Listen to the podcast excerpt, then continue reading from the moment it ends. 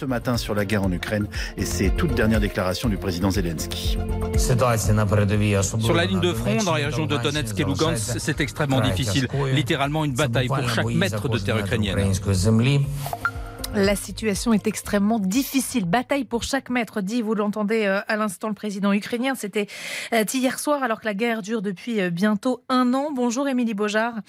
Bonjour. On vous retrouve en direct de Kiev pour RTL. Est-ce que les Ukrainiens que vous avez rencontrés sont, sont inquiets? Est-ce qu'ils redoutent par exemple cette offensive russe que certains experts annoncent? euh, oui, forcément, c'est dans toutes les têtes, notamment euh, dans le nord de Kiev, dans les villages qui avaient été occupés par les Russes dès les premières heures de la guerre. Je pense euh, notamment à Boucha, Irpin, Borodianka, là où je suis allée ces derniers jours. Eh bien là-bas, les habitants écoutent avec angoisse les informations.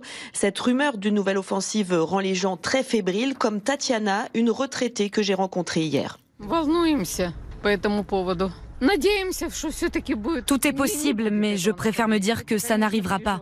On vit déjà tellement dans l'angoisse. Si ça arrive, j'ai déjà prévu de m'enfuir vers l'ouest de l'Ukraine, puis de rejoindre ma fille qui est en Pologne. Pas question de rester ici. Et c'est le cas de la majorité des Ukrainiens qui sont revenus dans ces villes martyrs. Si les Russes reviennent, pas question de rester une seconde de plus. Il faudra partir loin et vite. L'inquiétude, donc, euh, vous l'avez très nettement ressenti, Émilie. Est-ce que leur détermination est aussi là, toujours? Alors ça, ça n'a pas changé. Hein. Les Ukrainiens euh, soutiennent toujours leur armée, leurs soldats, leur président, un pays engagé entièrement pour la victoire, détermination sans faille et morale conquérant.